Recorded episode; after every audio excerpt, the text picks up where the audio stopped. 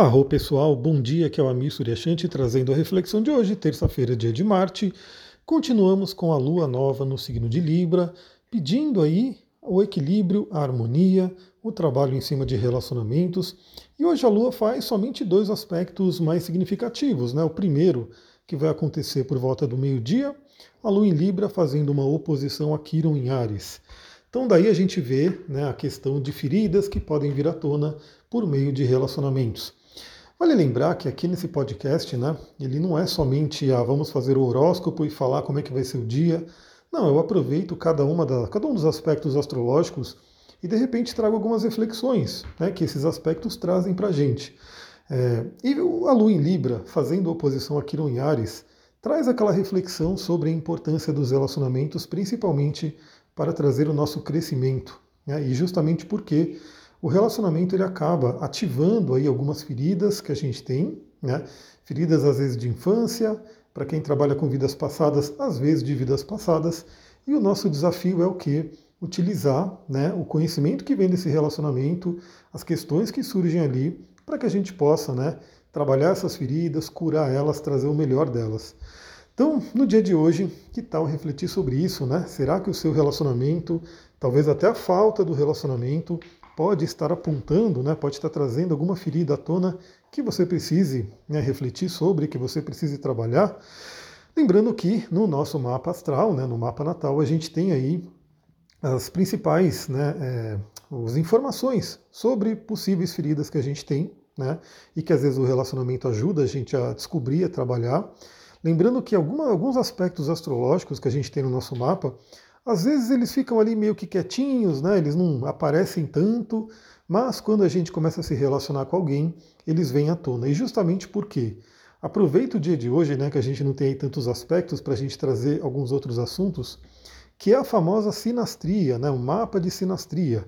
Algumas pessoas que conhecem a astrologia já estão familiarizadas, outras talvez não, talvez não né? Mas a sinastria basicamente é a gente pegar os dois mapas, né, de duas pessoas, ou de uma pessoa com um país, ou de uma pessoa com uma empresa. Enfim, basicamente a sinastria é uma comparação de mapas. E a gente vê né, como que esses dois mapas interagem, ou seja, como que um mapa afeta o outro. E afeta como? Tocando planetas, né, fazendo alguns aspectos, ativando algumas casas astrológicas. Então é muito fácil entender né, como que o relacionamento ajuda a gente a, a trabalhar né, algumas questões que talvez sozinhos a gente não trabalhe, justamente por isso. Porque quando a gente está se relacionando com alguém, principalmente numa proximidade maior, mesmo que não seja um relacionamento amoroso, mas um relacionamento de filhos, né, com pais, de colegas de trabalho, né, que estão ali junto todo dia fazendo alguma coisa, a gente vê como o mapa daquela pessoa afeta né, o nosso mapa, ativa o nosso mapa. Por isso que a, a sinastria é tão interessante. Né? Eu acho que todo mundo que se relaciona, um relacionamento importante, um relacionamento significativo na sua vida, daí vem né, o relacionamento amoroso, mas vem também relacionamento com os filhos, filho relacionando com o pai, enfim, algumas questões que você pode entender através do mapa astral. Ou seja, por que, que você tem determinado sentimento por uma pessoa? Por que, que a pessoa às vezes faz algumas coisas que afetam você de um jeito? Ó, uma coisa fácil da gente entender, né? Às vezes você tem uma visão de uma pessoa, você tem ali algumas questões com uma pessoa que, se você perguntar para outras pessoas, elas não enxergam aquilo. É como se, ah, essa pessoa não é assim, essa pessoa não faz isso, essa pessoa não faz aquilo.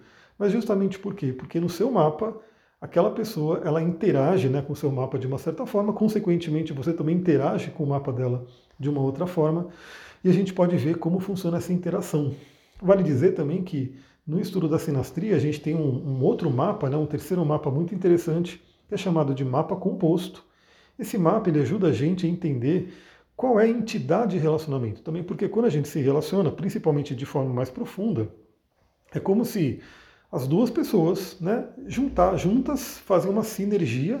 Eu gosto de falar de sinergia aqui porque eu trabalho com óleos essenciais e a gente vê muito bem como isso funciona na própria natureza, né? As duas pessoas ali se relacionando geram um terceiro mapa chamado de mapa composto, que é um mapa que basicamente ele traz né, os pontos médios dos dois mapas e dá uma tônica do relacionamento, ou seja, como que será que é o seu relacionamento, né? como que é a entidade de relacionamento quando você se relaciona com alguém. ela vem né, da, do estudo do mapa composto. Onde o estudo da sinastria, né, um atendimento com sinastria, ele é bem profundo, né, porque a gente tem que ver o seu mapa, olhar o mapa do outro. Quando é uma sinastria né, envolvendo ali, é, é, importante que as duas pessoas aceitem, que as duas pessoas queiram, né? Não, é, não, não dá para ficar olhando o mapa de uma outra pessoa sem ela estar né, tá ciente, isso não é muito legal. Então, para quem quer realmente uma sinastria, é importante né, combinar com outra pessoa, tá ali todo mundo ciente né, desse estudo, para poder levantar ali um monte de coisas. Eu diria que é uma bela terapia né, de casais você entender a questão ali do mapa, como é que está funcionando essa interação. Bom, falando aí da Lua em oposição a Quiron, novamente pode vir aí alguma coisa à tona, alguma ferida à tona ao longo desse dia, né? Acontece bem ali na hora do almoço, por volta do meio-dia, ou seja, ali para o finalzinho da manhã, esse aspecto já está ativo, no início da tarde ele ainda está ativo, e depois a gente vem aí lá para as 21 horas, né, lá para a noite, já terminando essa terça-feira, a gente tem a Lua fazendo um bom aspecto com Saturno.